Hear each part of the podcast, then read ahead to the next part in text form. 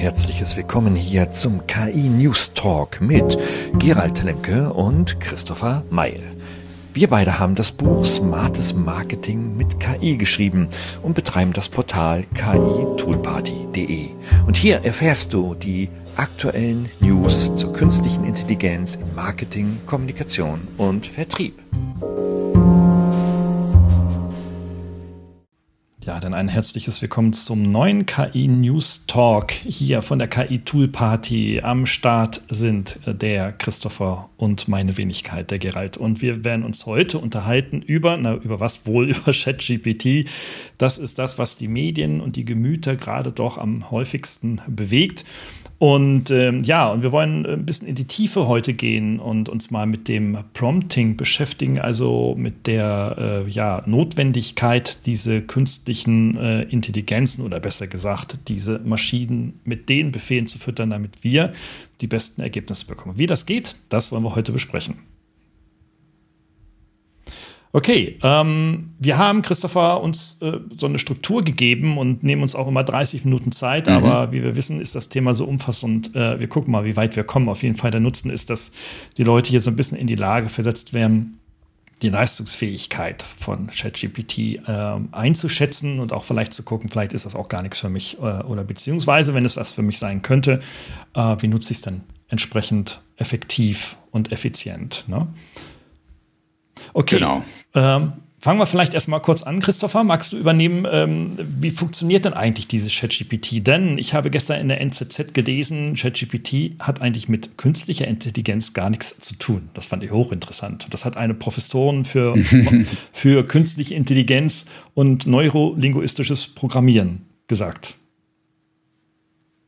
Ja, wir können ja erstmal generell die ganzen GPT-Modelle, äh, das sind Text-Transformer-Modelle, die haben ja so das Grundprinzip, dass sie Texte verlängern oder erweitern. Also, dass mhm. sie eine Wahrscheinlichkeit berechnen, wie ein bestimmter Satz, äh, der angefangen wurde, weitergeht. Also, wenn ich jetzt sage, heute gehe ich in ein italienisches Restaurant und esse eine, ja, dann ist eine hohe Wahrscheinlichkeit, dass da Pizza hinten dran kommt als nächstes. Und dann würde so ein Tool dann auch Pizza ergänzen auf diese eine Eingabe. Und das ist im Prinzip so das, äh, das, die, die Basisausrichtung, wie diese Transformer-Textmodelle arbeiten in der Vergangenheit. Ich glaube, was beim ChatGDP jetzt eben neu hinzukam, ist, dass auch das Feedback eingebaut wurde, dass ähm, die Textmodelle quasi ständig mitgelernt haben und weiterlernen und durch meine Eingaben quasi auch innerhalb hm, der einzelnen Session, also dieser einzelnen Interaktion, die ich gerade durchführe, quasi mit dazulernen oder beziehungsweise die Eingaben weiterentwickeln. Ich äh, denke, das ist so, was die äh, bisherigen ähm, Modelle von den Textgenerierungsmodellen jetzt unterscheidet zu ChatGPT. Und ähm, ja, also ich denke, da gibt es wahrscheinlich auch, was du gerade angesprochen hast, sehr unterschiedliche Meinungen, ob das schon Intelligenz ist oder nicht. Ähm, da gab es ja, glaube ich, so einen Vortrag auch gerade von einem Microsoft-Entwickler, der nochmal ähm, hm. gesagt hat, man könnte bei GPT-4 schon Intelligenzen erkennen. Also ich glaube, ein sehr strittiges Thema gerade da draußen. Ja, in der Tat, was ist Intelligenz und äh, wie grenzt sich denn die maschinelle Intelligenz von der von der menschlichen tatsächlich ab. Also ähm, da erlebe ich in der Diskussion tatsächlich, dass es dann häufig ins äh, Philosophische ähm, dann abdriftet. Ähm, das wollen wir jetzt vielleicht gar nicht so übernehmen. Vielleicht machen wir mhm. noch mal separat was ne, zu dem Thema, wie intelligent ist eigentlich die künstliche Intelligenz. Ja. Ähm, also in der Tat fand ich die Diskussion in der ähm, Neuen Züricher Zeitung hochinteressant äh, von der Professorin, auch wenn ich dann äh, mit ihren Meinungen nicht deutlich, äh, ja, nicht, nicht umfassend jedenfalls zustimme. Aber wir haben hier eigentlich kaum mit einer künstlichen Intelligenz zu tun. Also das ist in der Tat so, weil im Grunde genommen ist das eigentlich nur eine Maschine, die Daten sammelt, auswertet, strukturiert und in neue Kontexte rauswirft. Also äh, eigentlich gar nicht so besonders. Das Besondere ist, glaube ich, was äh, an denen die Suchmaschinen Google und Co. und Bing, wie sie alle heißen, Yahoo, schon seit Jahren auch arbeiten, mit unterschiedlichem Aufwand und unterschiedlichen Ergebnissen bisweilen ähm, dass sie unsere menschliche Sprache, beziehungsweise so wie wir Sprache in Begriffen und Wörtern in die Suchstütze eingeben, besser verstehen lernen. Und da brauchst du mhm. natürlich dann dieses Kontextwissen, ja. Und dieses vermeintlich Intelligente ist tatsächlich das aus ja, vorhandenen statischen Daten und Informationen, die irgendwo auf einer Webseite stehen, deine deine Nutzeranfrage so miteinander gematcht wird, dass dann da das beste Ergebnis herauskommt. Das ist das eigentlich wirklich Neue. Und da will ja auch Google, ähm, das haben wir ja vorhin auch noch kurz diskutiert in der Vorbereitung, ja auch ähm, in Vorleistung gehen. Die sind ja da hart in der Entwicklung. Man, ja, wir haben vermutet, dass sie jetzt Bing vielleicht sogar links überholen werden. Ja, da gibt es entsprechende sozusagen Hintergrundgerüchte oder auch äh, Dinge, dass eben Bart wirklich äh, nochmal sehr stark aufgerüstet wird und dann ein, ähm, den ChatGPT einfach äh, nochmal aufgrund der Erfahrung, die Google einfach über die Jahre mitbringt. Und ich denke, der große Vorteil, den Google hier hat, ist die Datenbank, ähm, also die ganzen Relationen, die sie schon über die Jahre, Jahrzehnte gelernt haben, also dass sie wirklich ihre eigenen Datenbanken haben mit Wissen und auch sehr gut unterscheiden können, aus welchem Kontext eine Anfrage beispielsweise von einem Jaguar eher einem Jaguar als Auto oder als Tier zuzuordnen ist. Ähm, und wenn das verknüpft wird mit der Transformer-Technologie ähm, und erweitert wird, dieser große Wissensdatenbestand, der eben da ist, auch, sage ich jetzt mal, das ganze kartografische Wissen, also Google Maps und Co., ähm, mhm das könnte natürlich schon nochmal so ein Treiber sein, der Google dann Vorsprung verschafft, wenn sie das Ganze, sage ich jetzt mal, in einer klassischen Chat-GPT-Manier mit ihren Daten verknüpfen und nochmal auf intelligentere Weise ähm, das bequemer zugänglich machen oder mit, mit erweiterten Daten zugänglich machen. Mhm. Also ja, ohne Frage hat Google den größten Datenschatz der Welt. Ähm, die sammeln das seit über 20 Jahren munter ähm, Daten mhm. über alles und jeden. Und ähm, in, in, der Tat äh, wird es spannend sein, wie weit sie jetzt dieses, äh, dieses Goldgrab, ja, so diesen heiligen Gral, den sie so, äh, so behüten, tatsächlich für uns Menschen, Otto Normalkonsumer im Internet dann öffnen. Also das wird wirklich, ja, wir wissen es tatsächlich noch nicht. Vielleicht wissen wir in ein paar Monaten mehr, vielleicht sogar schon in ein paar Wochen müssen wir mal gucken. Ja. Lass uns mal über Vor- und Nachteile sprechen. Also Vorteile hat jeder schon irgendwie spielerisch ähm, herausgefunden. Ähm, ich habe äh, Zahlen gefunden einer Umfrage, äh, die bei LinkedIn gerade von einem KI-Menschen läuft, dass über 70 Prozent äh, ChatGPT mittlerweile im beruflichen Kontext täglich nutzen. Das war vor vier Wochen noch ganz anders, jedenfalls mit eigenen Umfragen. Also es scheint wirklich dann in die Büros anzukommen. Also viele scheinen offenbar Vorteile erkannt zu haben. Ähm, guck mal mal in die Insights. Wie machen wir denn das? Wie machst du denn das? Wo nutzt du denn ChatGPT beispielsweise? Also es ist für mich schon wirklich so eine tägliche Anlaufstelle geworden, muss ich tatsächlich sagen. Aber äh, vielleicht auch dazu nochmal differenziert. Es ist nicht nur rein äh, Chat äh, GPT, sondern es ist auch Bing. Ähm, es sind mhm. auch andere Tools, die mit, mit ähnlichen arbeiten wie Perplexity AI oder auch, was ich jetzt neu ausprobiert habe, ist Find. Das schreibt sich phind.com, was quasi auch ähm, so eine Art chatbasierte Suchmaschine ist, aber noch aus meiner Sicht von den bisherigen sehr, sehr tief geht. Ähm, und es ist sehr unterschiedlich. Also, äh, wie du weißt, bin ich ja im Digitalmarketing unterwegs. Da ist das ganze Thema ähm, Pay-per-Click-Advertising äh, ein großer Bereich. Und mhm. ähm, zum Beispiel ist für mich eine Anwendung, die ist wirklich sehr, sehr spannend, ist Keyword-Strukturierung. Also das kann einfach äh, ChatGPT in der Version 4 sehr, sehr gut, dass ich eben eine ganze Menge, vielleicht 2000 Keywords reinkippe und sag, ähm, bilde mir mal sinnvolle Gruppen auf diese 2000 Keywords. Ähm, das ist eine Arbeit, die vorher sehr äh, sage ich jetzt mal, sehr zeitintensiv war und auch nicht gerade so die äh, beliebteste Arbeit, was das Ding aber sehr, sehr gut kann. Oder auch, dass ich beispielsweise ein Interview gemacht habe mit dem Anwender, weil Usability ist ja auch so ein Bereich, den ich äh, sehr stark ähm, als Leistung anbiete und dieses User-Interview einfach nochmal dann transkribiere und von ChatGDP mir hier Insights aus diesem Interview zusätzlich nochmal ausgeben lasse oder beziehungsweise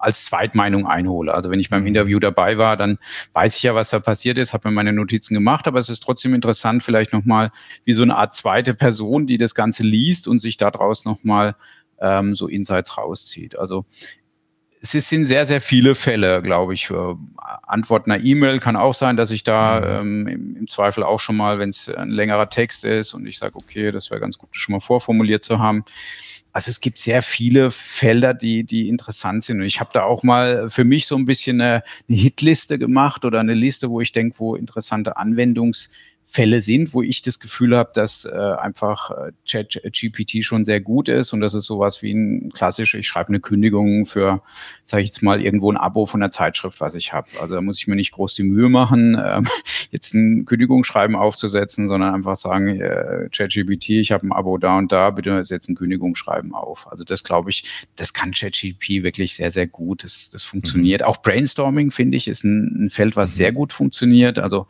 ich überlege mir äh, beispielsweise jetzt mein Büro umzudekorieren, ähm, gib mir mal fünf Ideen für Farbkonzepte oder ähnliches. Oder ähm, wie können wir es schaffen, ähm, täglich sozusagen mehr zu trinken, entwickel mal Ideen, was ich machen kann, um täglich mehr Wasser zu trinken. Also, dass ich einfach das so als mhm. Brainstorming-Maschine, das kann ChatGTP beispielsweise auch sehr gut. Mhm. Ähm, also da gibt's schon sehr, sehr viele oder auch so Städtereise, Urlaubsplanung. Auch dafür finde ich, ist das ganz gut, dass ich sage, okay, ich bin jetzt kurzfristig in Berlin, gib mir mal einfach für einen Tag so die wichtigsten Sehenswürdigkeiten raus. Was würdest du mir empfehlen? Wo könnte ich vielleicht auch äh, mal was Exotisches erleben? Man muss immer sehen, da gibt es natürlich auch die nach wie vor das Thema, dass die Maschine auch fantasiert, ähm, also einfach mhm. per statistischer Wahrscheinlichkeit Wörter aneinanderreiht, die in dem Fall sinnvoll klingen, vielleicht auch in so einem Namen, wo ich sage, okay, das klingt nach einem interessanten Restaurant, aber stellt sich dann raus, bei genauer Recherche, das Restaurant gibt's gar nicht. Ähm, oder es ist ganz woanders. Äh, den Namen hat das die Maschine irgendwo schon mal gelernt, aber das Restaurant ist nicht in Berlin, sondern in Hannover. Also solche Dinge mhm. können passieren. Deswegen, also so blind verlassen würde ich mich nicht drauf, aber es, es gibt äh, aus meiner Sicht immer sehr, sehr gute Erstimpulse. Mhm. Ja, das, das nehme ich auch so wahr. Wo nutzt ja. du es so? Naja, also ich bin ja so, so ein typischer Wissensarbeiter. Also mein, mein Job besteht ja letztendlich immer nur darin, äh, aus unzähligen Informationen irgendwie ganz schnell was zu machen. Ähm, das habe ich jetzt äh, auf klassischem Wege, ähm, wissenschaftlichen Wege, denn tatsächlich mir angeeignet. Das war auch extremst mühsam. Ähm, und für mich ist dann ähm, die Nutzung von ChatGPT nicht nur ein Segen, das ist für mich die Totalrevolution. Also ähm, ich kann ein, das Doppelte an Informationen mittlerweile verarbeiten als je zuvor. Und ähm, kann aber auch, und da kommen wir vielleicht auch so bis zu den Risiken gleich, ähm, kann aber auch einschätzen, was ist Blödsinn, was ist nicht Blödsinn. Und das kann ich extrem schnell, weil mhm. ich mir das selbst persönlich antrainiert habe. Ja, also wenn ich einen Text über, äh, mir anschaue, dann muss ich den gar nicht unbedingt lesen, es sei denn, es ist jetzt eine tiefwissenschaftliche Studie mit Tonnen von Datenmaterial, die muss ich richtig lesen, Wort für Wort. Aber wenn es so bla bla im Internet ist, das überfliege ich und dann weiß ich eigentlich schon nach kurzen Momenten, ist das, hat das eine Relevanz für mich? Ja, nein. Und wenn ja, dann steige ich nochmal tiefer ein und äh, bis ich dann vielleicht in der dritten Stufe tatsächlich erst den ganzen Text lese. Ähm, und äh, das kürze ich ab. Ich kippe die URL dann ins äh, ähm, ChatGPT und stelle gezielt Fragen dazu. Und wenn dann die Antworten wiederum interessant sind, dann steige ich eigentlich erst in den Text ein. Natürlich das ganze Summarizing, das Zusammenfassen, das Herausarbeiten von wichtigen Botschaften und so weiter. Äh, ja, das ist schon, ähm, das ist schon echt boah, unfassbar. Aber Risiken. Ähm, ich habe das ja noch gelernt, oder Christopher, du ja auch. Äh, wir beide haben das ja gelernt. Ne? Also Informationen auf, ihre, auf ihren Wahrheitsgehalt seine Richtigkeit ähm, mit relativ überschaubarem Zeitaufwand zu prüfen. Aber viele, die ja so nach uns kommen, jüngere Generation, ein Stichwort, beziehungsweise auch alle anderen Menschen, die jetzt nicht so Wissensarbeiter sind wie wir, es sind, die haben das nie so richtig gelernt. Und da besteht natürlich die Gefahr, ähm, ja, diese, diese Ergebnisse falsch einzuschätzen und sie dann trotzdem zu nutzen. Ähm, und äh, das ist natürlich dann schon ein großer Punkt, mit dem man äh, ja verantwortungsbewusst mit dieser Technologie dann umgehen muss. Ne? Mhm. Ja, also da bin ich ganz bei dir. Also ich würde eine zweite Gefahrendimension noch aufmachen. Das ist, ähm, wenn du hier sensible Daten in den Chat reingibst, äh, es mhm. ist ja mhm. quasi ein öffentlich genutztes System. Es kann sein, dass eben das zu Trainingzwecken genutzt wird, so war es zumindest in der Vergangenheit, und deine sensiblen Daten dann wieder als Ausgabe bei jemand anders landen. Ähm, und deswegen glaube ich, also ChatGPT ist mit Sicherheit in der Lage, ein Arbeitszeugnis zu generieren, ähm, wenn ich eben das als ähm, quasi einmal ihn damit trainiere, indem ich ihn ein bisheriges Arbeitszeugnis reinschmeiße und sage, okay, ähm, basierend auf diesem Input des Arbeitszeugnisses, machen wir doch mal ein neues Arbeitszeugnis äh, für den die Position mit den und den Tätigkeitsschwerpunkten und äh, grundsätzlich ähm, war das ein sehr guter Mitarbeiter und ähm, gebe dann aber den tatsächlichen Klarnamen des Mitarbeiters rein, Geburtsdatum, vielleicht noch eine Adresse oder ähnliche Dinge. Ähm, das könnte schon, also das ist ein kritischer Punkt. Also insofern äh, auch bei E-Mails, wenn ich E-Mails beantworte, mhm. gucke ich immer, wenn ich eine E-Mail jetzt da reinsetze, sind da sensible Daten drin. Wenn sensible Daten drin sind, dann mache ich die komplett unkenntlich, schreibe das erst kurz vorher um, ähm, bevor ich mir was da formuliere lasse, formulieren lasse oder gebe nur den Korpus ein, der unkritisch ist, um, um den Aspekt dann schnell eine Antwort oder, äh, sage ich jetzt mal, eine, eine adäquate Reaktion zu generieren, die ich rauskopieren kann. Mhm. Also ich glaube, das ist so ein, so ein zweiter wichtiger Punkt. Also erstmal Validität äh, der ausgegebenen Informationen, dass ich auch wirklich äh, prüfe, macht das jetzt Sinn, was ich hier als Zusammenfassung auf ein bestimmtes äh, Artikelfragment, was ich reingegeben habe, komme und auch, dass ich äh, nicht äh, wirklich das Ding mit hochsensiblen Daten wie Kontonummer, Bankleitzahl, also Bankleitzahl wird jetzt unkritisch, aber ähm, mhm. Geburtsdatum etc. füttere, ähm, um einfach ja da sicher zu sein, dass jetzt nicht ähm, quasi an anderer Stelle das plötzlich wieder ausgespuckt wird. Das ist, also insofern ist das schon auch eine super wichtige Voraussetzung. Ne? Also ich, ich erlebe es jetzt in meinem Alltag mit, äh, mit Informationsverarbeitung auch, wie leicht ich mich, also wie kurz davor ich immer bin, mich verleiten zu lassen, ähm, mit den, diesen Informationen, die irgendwie rauszuballern. Ich gebe zu, manchmal werde ich weich, dann haue ich es einfach raus. Oft passiert nichts, aber äh, jetzt diese Woche hat dann einer nachgefragt, sagte, ich müsste mich wohl im Post äh, geirrt haben, irgendwo. Äh, ich glaube, es war bei LinkedIn. Als ich da was. Und, nee, ich habe mich nicht geirrt, aber war halt der falsche Text zum falschen Kontext. Also insofern, mhm. ähm, das ist dann mal passiert, wo das, was wieder so ein Beispiel ist. Also, Alter, da musst du schon wirklich auch ähm, genau hingucken, was du denn nachher veröffentlicht. Wenn es für dich, für deine Festplatte nur ist, die kein anderer zunächst erstmal sieht, dann ist das ja alles okay, ja. Aber sobald du natürlich öffentlich wirksam bist, äh, also ähm, ja, in Mannheim sagen wir aufpasse, also musst du wirklich aufpassen, aufpassen, was du, was du, mhm. da, was du da treibst. Das ist schon so. Und äh, insofern, ja, haben wir natürlich auch ein Bildungsthema, weil wir dieses, diesen verantwortungsvollen Umgang mit diesen Medien nie gelernt haben. Ja? Jetzt kommt auf einmal ChatGPT äh, auf, über uns hineingefallen, wie eine wirklich, äh, wie ein Stern auf die Erde gekracht. Und jetzt wird erwartet, irgendwie, jetzt müssen wir damit richtig umgehen können. Richtig? Mhm. Können wir vielleicht später nochmal aufmachen, das Fass, aber richtig umgehen yeah, bedeutet yeah. ja auch, ähm, wie gehe ich jetzt richtig mit ChatGPT um? Also jeder weiß, wenn ich da drei Keywords eingebe, also ich starte ChatGPT, gebe ein, was esse ich heute? Ah, das sind schon vier, also schon ein Satz äh, dann kommt da vermutlich nicht viel Sinnvolles heraus. Ne? Also wir reden da von den Prompts, also von den, von den Befehlen, die man in diesen, äh, in diesen Chat-Schlitz eingibt. Was sind denn jetzt so die besten Prompts? Wie erziele ich denn jetzt das beste Ergebnis? Gibt es da eine, ein Pauschalrezept für die Leute da draußen? Also aus meiner Sicht ist es wichtig, ähm, dass ich ähm, viele Informationen tendenziell eingebe, lieber mehr mhm. wie zu wenig. Ähm, und dass ich mir das vielleicht so ein bisschen in ChatGDP vorstelle, dass es ein Praktikant ist, der weder mein Geschäft noch meine Situation noch mich selbst kennt, der ganz neu im Unternehmen ist und dass ich dem viel der Detailinformationen, wenn ich jetzt jemand neu einlerne, noch geben muss. Also guck mal, die Organisation gibt so und so lang, wir sind auf das und das Thema spezialisiert, bei uns im Haus äh, sind die und die, ähm, sage ich jetzt mal, Grundsätze sehr, sehr wichtig. Ähm, all diese Dinge, die ich jetzt zum neuen Mitarbeiter erklären würde, die muss ich quasi auch der Maschine erklären, ähm, denn sie kennt mich ja nicht. Also ich bin ja jetzt nicht in der Maschine authentifiziert mit meinem kompletten Lebenslauf, mit mhm. meiner gesamten, ähm, sage ich jetzt mal, Firmenhistorie, Firmendetails, sondern die Maschine generiert einen größten anzunehmenden guten Durchschnitt. Ähm, und wenn ich, sage ich jetzt mal, wenig Kontext gebe, kriege ich auch nur durchschnittliche Ergebnisse. Also sage ich jetzt mal,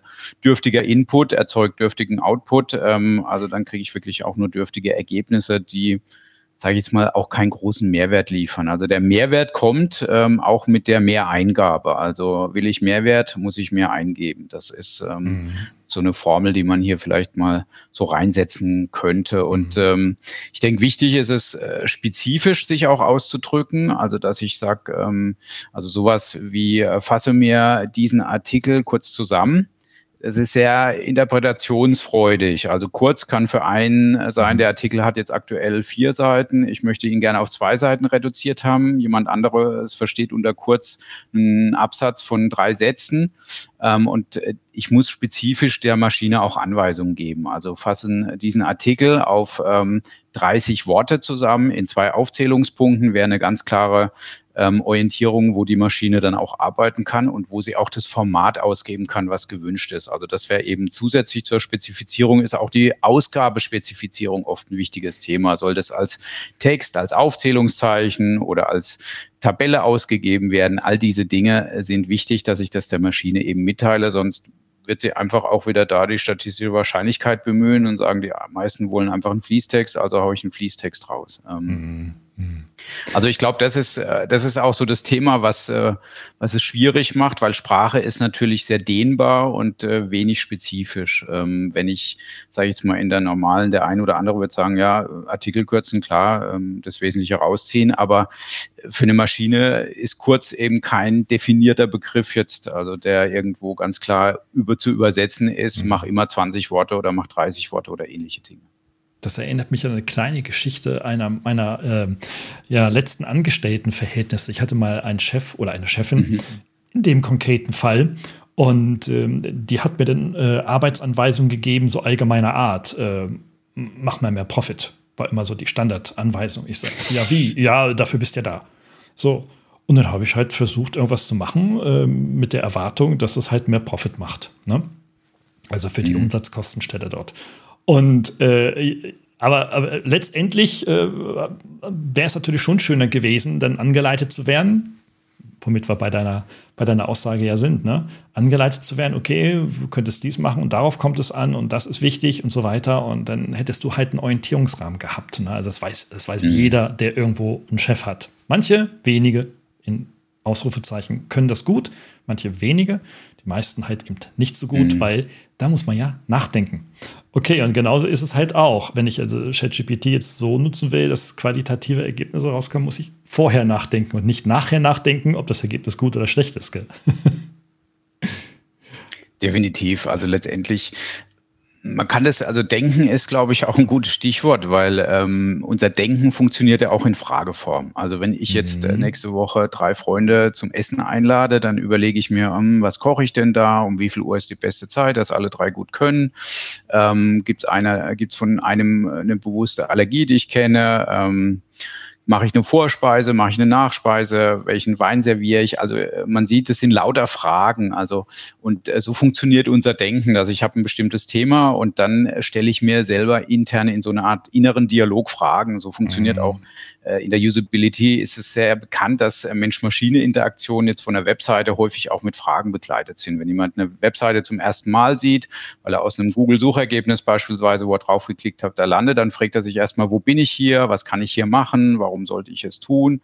So typische erste Fragen, die mit mhm. äh, der neuen Informationsbereitstellung hier zusammenhängen, äh, die mir dargeboten wird und dementsprechend ist, glaube ich, auch hier ähm, die Maschine mit den richtigen Fragen zu füttern oder mit den richtigen Anweisungen und dass ich vielleicht vorher mir selber schon mal solche Fragen stelle, also das Thema auch durchdenke, um dann einfach bessere Anweisungen an die Maschine stellen zu können. Also dass ich mhm. wirklich klar logische Anweisungen gebe, dass ich vielleicht ein Beispiel sogar der Maschine gebe, was ich mir vorstelle als äh, gewünschtes Ergebnis, ähm, dass es in dem Stil dann auch tatsächlich produziert wird. Mhm. Und das ist nicht so einfach, ne? Also ähm, nee.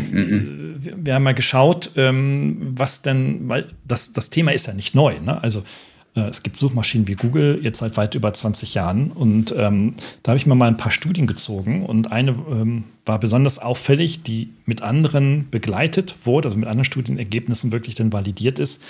Ähm, und zwar, da gibt es eine Studie, How People Use Search Engines from Search Engine Statistics to User Behavior. Ähm, die haben den Zusammenhang eben zwischen diesem Suchverhalten und den Ergebnissen ähm, hergestellt. Die ist zwar jetzt schon sechs, äh, Quatsch, ähm, warte mal, 2016 ist erschienen, also knapp sieben Jahre alt. Ähm, und die ist hochinteressant. Die hat nämlich folgendes Ergebnis rausgebracht, dass ähm, viele Nutzer immer dieselben Suchanfragen wiederholen oder mit denselben Keywords ähnliche Suchfragen eingeben, weil sie aus dem eigenen kognitiven Kontext kommen und wir Menschen und das für Menschen offensichtlich eine Herausforderung darstellt, ähm, äh, over the top zu gucken, also an den, über den Tellerrand zu gucken, wenn der Suchbegriff nicht das Ergebnis erzielt. Also man gibt Fazit, das schlechtere Such, äh, die schlechteren Suchkeywords ein ähm, und gibt sich mit den schlechteren Ergebnissen zufrieden, weil man nicht weiterkommt. Das ist total interessant. Also viele haben offensichtlich mhm. wirklich die Schwierigkeit, nicht nur, wie du sagst, die richtige Frage zu finden, also was, ist eigentlich mein Interesse, äh, sondern dann auch noch die richtigen Keywords für diese Frage zu finden. Heißt also im, also im Ergo, wenn du schon selber nicht die Frage formulieren kannst, brauchst du auch keine Keywords eingeben. Also wenn du nicht weißt, was du wissen willst, dann musst du auch gar nicht suchen. das ist echt super, mhm. super interessant, nichts Neues. Ähm, auch interessant, dass dann äh, zu den Themen, ja, ChatGPT macht die bestqualitativen Ergebnisse. Ähm, auch hier das Ergebnis aus der, aus der Google-Suche, aus dieser Studie. Die haben nämlich festgestellt bezüglich des Klickverhaltens, dass die Nutzer am häufigsten auf die ersten Suchbegriffe klicken. Also auf die ersten drei Ergebnisse der Suchergebnisse klicken 60 Prozent der Menschen. Plus, minus, ja. Das mag sich jetzt heute ein bisschen, mm, bisschen mm. verändert haben, aber so 60 Prozent klicken auf die ersten drei Suchergebnisse. Ob das richtig ist, ob das valide ist, äh, spielt keine Rolle. So, das heißt also, man geht mit relativ wenig kognitivem Know-how ähm, auf die Maschine zu. Und da ist es jetzt völlig egal, egal ob das jetzt Bing, Google oder ein ChatGPT ist. Ja? Ähm, weißt nicht so ganz genau, was du wissen willst, kannst es auch nicht in Worte formulieren, kriegst dann irgendein Ergebnis. Und was die Menschen, glaube ich, heute fasziniert, ist, dass sie mit, dass, also du mit Low Brain zu einigermaßen halbwegs vernünftigen Ergebnissen kommst. Das ist, fast, das ist faszinierend. Ne? Wie muss das erst mhm. sein, wenn du eine konkrete Fragestellung hast, wenn du die Keywords dafür kennst, wenn du das richtig prompten kannst, was du dann für mega Ergebnisse bekommst? Ne? Mhm, das stimmt. Also das glaube ich auch. Also der Sprung ist wahrscheinlich sehr gewaltig, wenn du ähm, von, sage ich jetzt mal, eher schwachen Anfragen zu starken Anfragen gehst weil ja. dann einfach äh, das wirklich wahrscheinlich auch exponentiell sich vom, von der Qualität entwickelt, also dass das viel, viel besser ist. Und ähm, ich meine, ein bisschen hat sich, glaube ich, also auch wenn die Suchmaschinen jetzt schon 30 Jahre rund am Markt sind, ähm, und, und Google, sage ich jetzt mal, 20 Jahre etabliert ist, hat sich das schon entwickelt. Also insofern, früher waren, ich erinnere mich noch die Zeit so der Einwortanfragen sehr stark. Heute ist schon so, dass die Mehrwortanfragen deutlich zugenommen haben. Also dass der äh, Mensch, der jetzt Google benutzt oder auch andere Suchmaschinen weiß, wird das, wenn er nicht nur eine ein Wort eingibt, sondern zwei oder drei, dass dann tendenziell die Ergebnisse besser werden. Mm, und gut, die auf der anderen Seite wird natürlich auch aufgerüstet, diese ähm, Informationen in den Kontext zu setzen durch das ganze Thema Google-Konto ähm, oder auch bei anderen Bing-Konto wäre das genauso, dass ich quasi ein äh, Nutzerkonto habe, mit dem ich mich an den Suchmaschinen anmelde und die Suchmaschine durch quasi die verschiedenen Suchen, die ich ausführe, eine thematische Schwerpunkte, Profile entwickeln kann und dann meine Suche auch thematisch besser eingrenzen und einstufen kann. Also wenn man nochmal das Beispiel nimmt vom Jaguar, ähm, der also einmal das Auto oder das Tier sein kann, wenn ich ein Profil habe, was in der Vergangenheit extrem viel autobezogene ähm, Suchen ausgeführt hat zu verschiedenen Fahrzeugmodellen etc., ähm, dann kann damit die äh, Maschine natürlich aufgrund des Profils leichter sagen, okay, tendenziell gebe ich dem jetzt mal die Ergebnisse zum Jaguar als Fahrzeug, ähm, weil die Historie einfach auch zeigt, dass der eher in dem Bereich unterwegs ist. Mhm. Klar, natürlich, wenn jetzt die Datenbank, also die Daten, die vorhanden sind, mehr über dich wissen, fällt es der Maschine leichter, die vorhandenen Informationen in deinen persönlichen Kontext zu bringen. Das ist natürlich klar.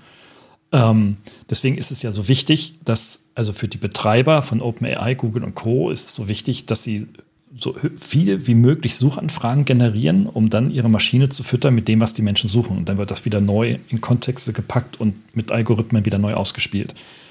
Das ist schon wichtig. Ähm, ich habe letztens eine, eine, ähm, mir eine App sogar gekauft ähm, fürs Smartphone. Eigentlich ist das nichts anderes als ein ChatGPT fürs Handy. Ähm, warum ich mir das denn gekauft habe, ähm, das war gar nicht so billig. Da habe ich einen Hunderter bezahlt für, ein, für eine Jahreslizenz, war, dass dieses Ding voll mit fix und fertigen Prompts ähm, daherkommt ähm, und du eigentlich mhm. im Grunde genommen diese Suchbegriffe gar nicht mehr geben musst. Ja? So, und da war es auch völlig egal, welche Prompts das sind, da gehen wir gleich nochmal drauf ein in der Tiefe, sondern du kannst einfach sagen, okay, ähm, ich interessiere mich fürs Universum und dann steht da, frag Albert Einstein. und dann kannst du die Frage also visuell an Albert Einstein stellen und aus dem Kontext der Daten um die Arbeit von Albert Einstein wird dir eine Antwort gegeben. Also schon themenspezifisch. Das fand ich großartig. Das, mhm, das, fand ich wirklich mhm. großartig. Also mit einem Klick auf dem Handy, auf der Bahn warten, gucken, was sagt Albert dazu. Und ähm, dann kriegst du zunächst erstmal eine Information. Ich habe das dann so ein bisschen immer wieder überprüft und diese Informationen sind gut. Sind wirklich gut, sind nicht falsch. Also es ist echt phänomenal. Ne? Also was die machen, ist eigentlich, die entwickeln Prompts der verschiedenen Kategorien und verkaufen für 100 Euro im Jahr dir diese Prompts. Großartig, okay. großartig. Ja Aber gut, das ist, ist mh. Also ist ja tatsächlich dann auch ein Service. Also es ist äh, wie eine, ja. wie eine intelligente Benutzerinterface, äh, Benutzerschnittstelle, wenn man so will, oder? Die ich dann dafür bekomme. Genau, und du hast dir ja ganz viele solche Prompt-Verzeichnisse, weil es ist ein Prompt-Verzeichnis in App-Form. Du hast dir ja ganz viele Prompt-Verzeichnisse auch angeguckt, Christopher, und hast ja auch festgestellt, okay, da gibt es äh, so einen neuen Überbegriff, ich will das nur kurz anteasern, Prompt Engineering ähm, in dem dann mhm. verschiedene Kategorien der Prompts dann entwickelt werden. Äh, kannst du da den Hörerinnen und Hörern vielleicht so einen Einblick liefern?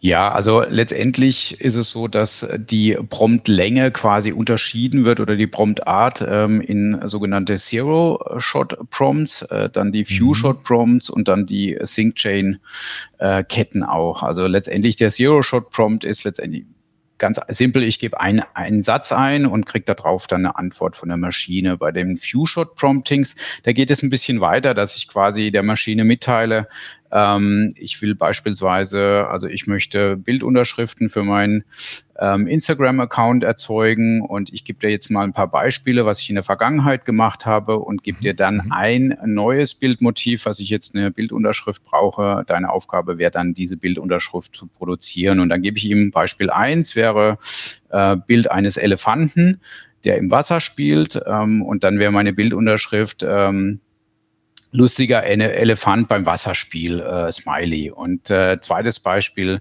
wäre dann ähm, eine Katze, die im, ähm, im Blumentopf sitzt und dann die Bildunterschrift äh, wäre dann ähm, Katze fröhlich beim Blumenpflanzen und dann äh, vielleicht ein Kaktus als, als, ähm, als Emo äh, Emoji dann hinten dran gesetzt. Ähm, mhm. und dann würde ich eben neues Bildmotiv einfach verbal eingeben oder also textlich eingeben, ähm, wie beispielsweise ähm, Nashorn auf dem Auto. Ähm, und dann würde eben ChatGPT die Aufgabe kriegen, anhand der vorgegebenen Beispiele zu lernen und dann eine passende Ausgabe zu machen. Und das nennt man eben dieses Few-Shot-Prompting, dass eben quasi mehrere Shots schon mit reingegeben werden, damit die Maschine lernen kann und dann das adaptieren kann und das Adaptierte sozusagen neu ausführen oder weiterführen kann.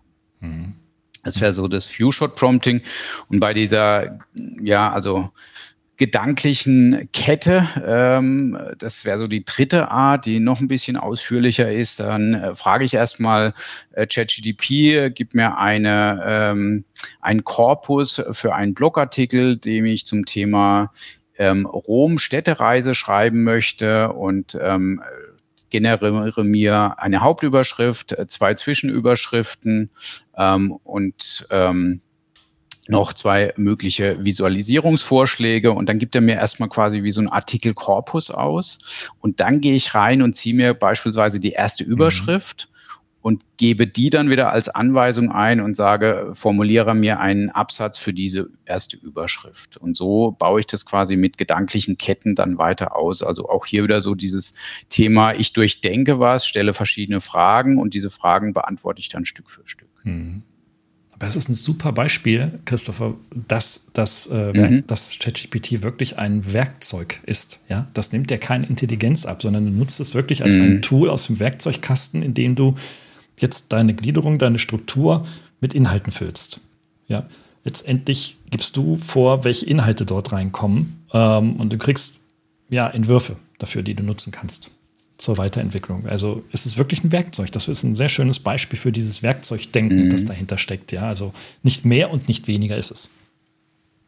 Ja, wenn, wenn ich jetzt sowas. Aber ein sehr effektives, also definitiv. Ja. Also das ist, glaube ich, das ja. auch, warum, warum das so zündet, weil es ist, äh, es trifft schon so den Bedarf. Also ich habe was, was ich eingeben kann und mhm. es produziert nicht ähm, jetzt in, um in dem Kontext der Suchmaschine zu bleiben, es produziert nicht äh, verschiedene Listen von verschiedenen möglichen ähm, mhm. Informationsquellen, die ich, wo ich die Listen dann beurteile. Die Liste sieht besser aus wie die andere, sondern es produziert schon eine fertige Au äh, Ausgabe, ähm, die eher einer Antwort oder einer Hilfe näher kommt, die ich jetzt in dem Moment benötige. Und ähm, was ich ganz interessant finde, vielleicht zu dem Thema noch, äh, dass MIT-Forscher jetzt ähm, eine erste Studie rausgebracht haben, inwieweit eben ähm, ChatGPT tatsächlich in der Lage ist, Produktivitätsgewinne einzufahren. Und die haben ähm, quasi eine Probanden genommen, die sie in zwei Gruppen aufgeteilt haben. Äh, die mussten beide Gruppen muss eine schriftliche Aufgabe lösen und eine der beiden Gruppen hat ChatGPT als Hilfsmittel bekommen.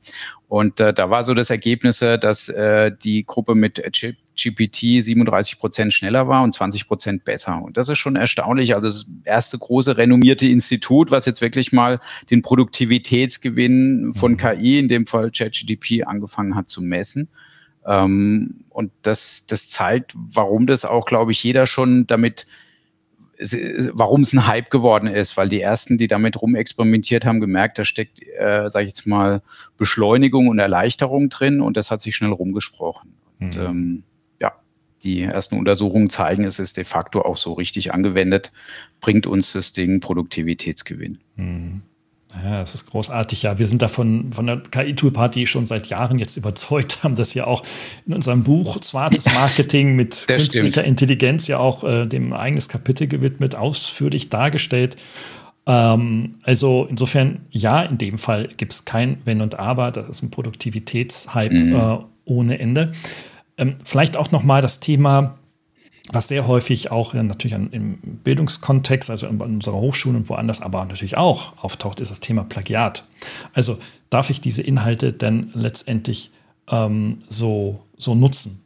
Ich sage, um da mal eine erste Antwort zu geben, ähm, denn auch Studis immer, ich sage so, Leute, ihr könnt das als Werkzeug nutzen, aber füttert das mit euren eigenen Ideen und Gedanken an. Und dann habt ihr überhaupt kein Plagiatsproblem mehr. Plagiatsproblem hast nur, wenn du diesen Text nimmst, Copy-Paste ins LinkedIn reinballerst und dann raushaust. Dann könnte es gegebenenfalls sein, dass jemand dann urheberrechtliche Ansprüche äh, macht und dann musst du beweisen, woher kommt dieser Text. Ja? Also er mhm. muss nur dieses Anspruchsdenken äh, dann entsprechend formulieren und du musst beweisen dann als Verwender, okay, wo hast du das her, beziehungsweise äh, woher entstammt das? Und wenn du sagst, okay, das ist mein eigener, mein eigener Geist und sowas, aus meinem eigenen Geist entstanden, gut, darf im Zweifel der Richter nachher entscheiden, äh, ist das so oder ist das nicht so. Ähm, Soweit kommt es in der Regel nicht. Ne? Es bleibt man bei Abmahnung, man zahlt da 150 Euro oder sowas. Aber ähm, wie siehst du dieses Thema Plagiate? Ähm, viele fordern gleich die Tools und sagen, okay, ich brauche ein Tool, mit dem ich das Tool kontrolliere.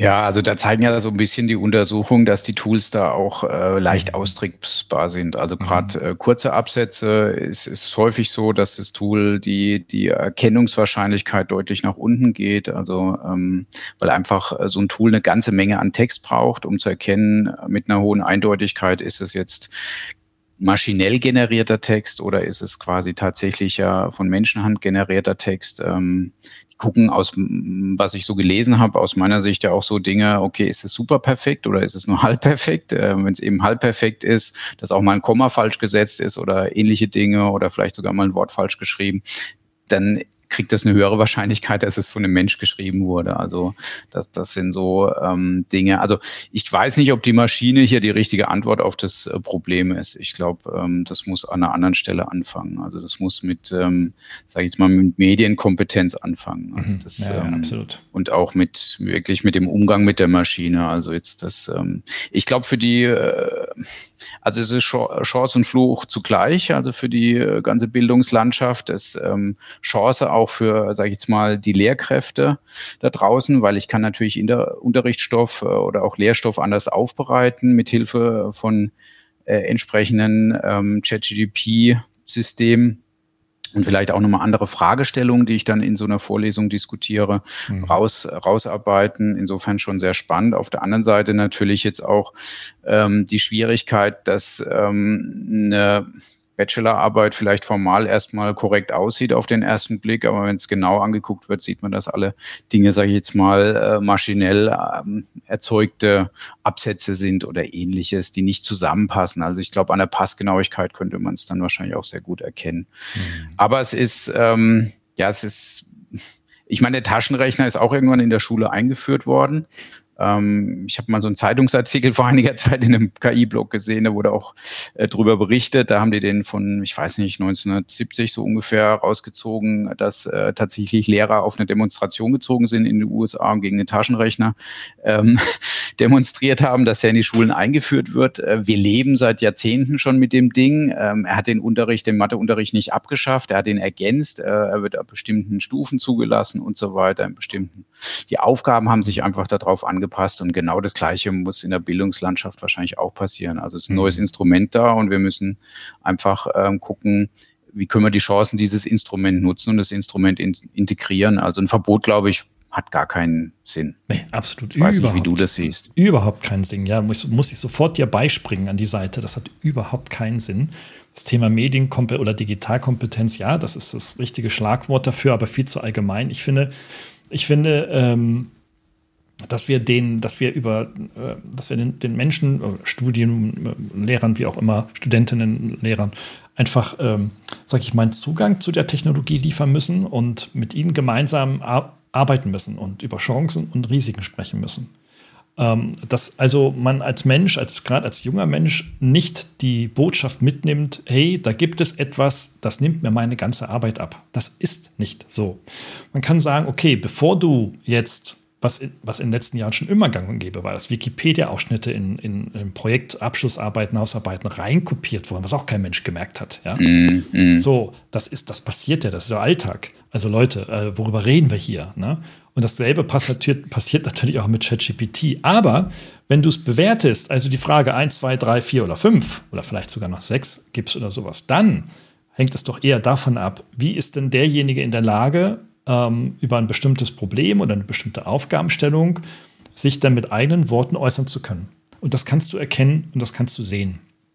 Sobald es also allgemein Blödsinn und so oberflächliches Geschwafel ist, da weißt du schon, okay, entweder ist er so, das glaube ich aber nicht, wenn ich ihn kenne, ähm, dann ist die Gefahr schon da, aber dann gibt es halt auch kein Eins dafür. Also wenn ich ChatGPT mhm. da reinkopiere, dann gibt es halt eine 4 dazu. Und wenn es auch noch Blödsinn ist, dann gibt es halt eine 5. Bist halt durchgefallen, ganz einfach. Mhm. Ja? Mhm. Die, die, die Bedeutung ist durch eigenes Nachdenken zu einer eigenen Aussage, Botschaft, zu einem eigenen Text zu kommen. Das kannst du in der Tat erkennen.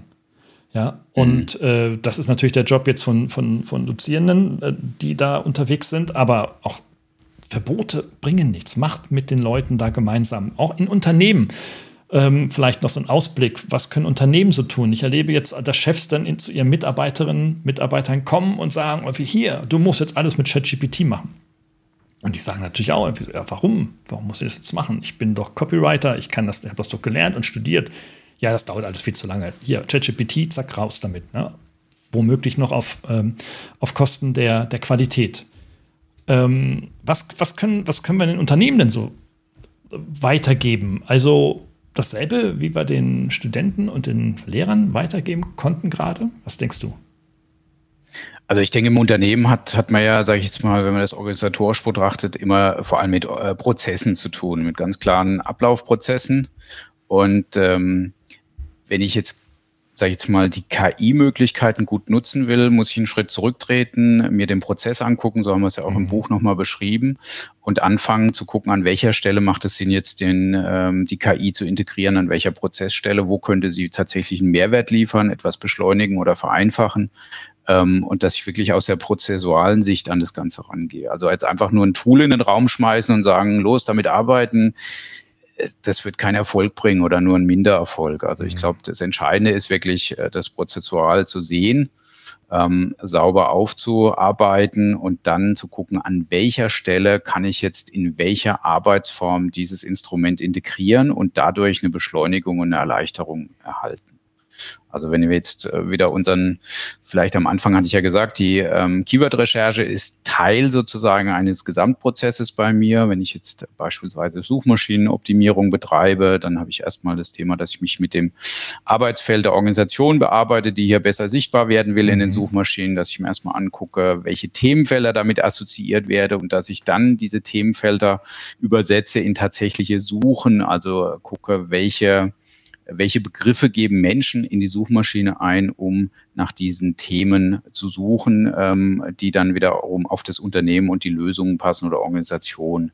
Und da kann ich dann, da wäre eben ein Teilbereich, dass ich sage, ich habe jetzt eine Liste von möglichen Begriffen rausgearbeitet und möchte diese Liste sortiert haben und ähm, habe jetzt, sage ich jetzt mal, tausend Begriffe, wie vorher schon beschrieben, bekommen und diese tausend Begriffe, die möchte ich jetzt in Gruppen sortiert haben. Ähm, und das kann eben die Maschine sehr, sehr gut übernehmen. Und ich glaube, das ist der springende Punkt, dass ich mir immer den den Prozess an sich angucke und in welcher Stelle des Prozesses ein sinnvoller Einsatz möglich ist. Hm, hm. Was können jetzt so Entscheider machen, die sagen irgendwie, oh Gott, die KI äh, ja, kommt in einer großen Welle über uns her. Wir werden diese Welle nicht mehr abschaffen können. Wir können nicht weglaufen. Wir müssen was tun. Äh, müssen die sich jetzt eine große KI-Suite kaufen oder äh, was sagen wir denen? Also den sagen wir, ähm, nimm dir deine Prozesse vor, arbeite ich mhm. dann, äh, guck rein, was wird da gemacht? Wird da Text produziert? Werden da Bilder produziert? Äh, wird mhm. da ein Text nur verarbeitet, also gar nicht produziert, sondern einfach nur beispielsweise zusammengefasst ähm, und dann in ein anderes Format gegeben und dann gucken, okay, was, welche KI-Lösung könnte genau so einen Teilschritt machen? Also ich glaube, eine große KI-Suite ist jetzt nicht eine Antwort auf, auf dieses Problem oder mhm. auf die äh, die Frage nach Effizienzsteigerung durch KI. Das ist wirklich diese prozessuale ähm, Komponente ist aus meiner Sicht die entscheidende.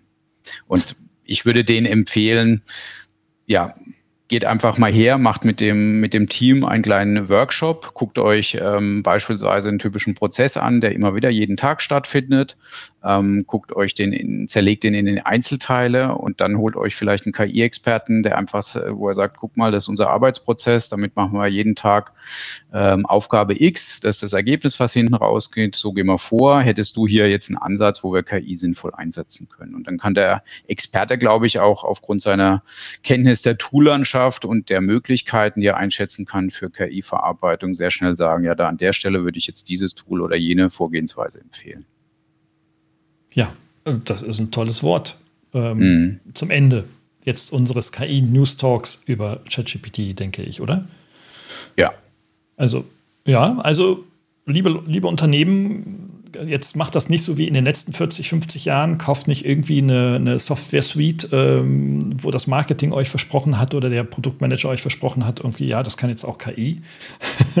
das, wird, das, das wird nämlich äh, genau das passiert, sondern äh, schaut eigentlich eher an, ähm, wie in welchem Prozess denn welches Tool oder beziehungsweise welcher Prompt euch da auch wirklich konkret unterstützen kann. Und äh, wir unterstützen da gerne. Apropos, der Christopher und ich von der Toolparty mhm. geht auf ki-toolparty.de und dort findet ihr dann auch noch ein paar kleinere Informationen und äh, die häufigste Frage ist immer, okay, begleitet ihr auch solche, solche Prozesse und könnt ihr euch da in einem kleinen Workshop uns da vielleicht auch mal unterstützen? Die Antwort ist ja, das tun wir gerne gemeinsam oder jeder auch einzeln.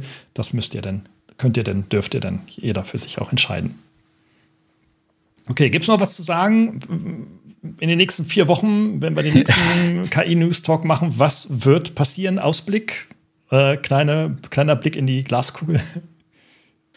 Na, sag mal so, also das, ähm, das Thema Produktivität ist ja jetzt bewiesen. Ich würde mal prognostizieren, dass noch weitere Studien in der Richtung rauskommen, also dass die eine oder andere große Organisation das Thema auch nochmal mit in wissenschaftliche Forschung mit reinnimmt, um zu gucken, was hat das für Auswirkungen, wie kann das messbar gemacht werden, der Effekt. Mhm. Ähm, das ist so eins, was ich mir auch gut vorstellen könnte, was ja derzeit so im, im Raum ist oder was gerade so ein bisschen passiert, sind die, ähm, die KI-Agents, also dass ich quasi ein ähm, ein ChatGDP in eine Schleife bringe, der verschiedene Ausg Aufgaben hintereinander weg ausführt, also der eben auch im Zweifel ans Internet angeschlossen ist und ähnliche ähm, weiteren Kanäle oder Instrumente und dann verschiedene Aufgaben selbstständig komplett abarbeitet. Also nicht nur für mich eine Ausgabe tätigt, sondern verschiedene Aufgaben. Also geht erstmal ins Internet, guckt sich eine bestimmte Webseite an, ähm, dann nimmt er die wesentlichen Informationen aus dieser Webseite, macht eine Zusammenfassung, dann im nächsten Schritt macht er aus dieser Zusammenfassung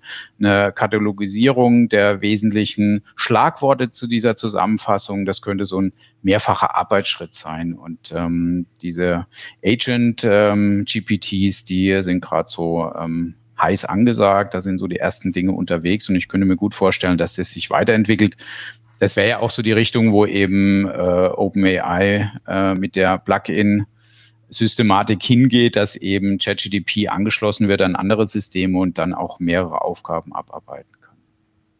Okay, also wir können festhalten zum Zeitpunkt heute, es wird nicht langweilig werden. Und äh, definitiv nicht. Es wird ja. nicht langweilig werden. Und wenn ich mich so erlebe, ähm, womit ich jetzt einen Großteil oder einen erheblichen Teil meiner Zeit äh, verbringe, ist äh, genau nach solchen Agents zu gucken und zu suchen und zu schauen, okay, wie entwickelt sich jetzt die Technologie in der unmittelbaren mhm. unternehmerischen und praktischen Anwendung. Ne?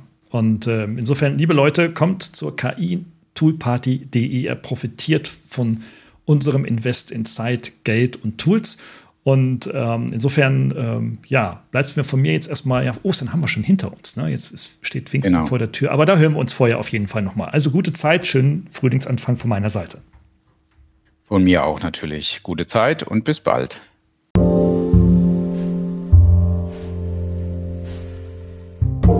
Hat dir diese Folge gefallen?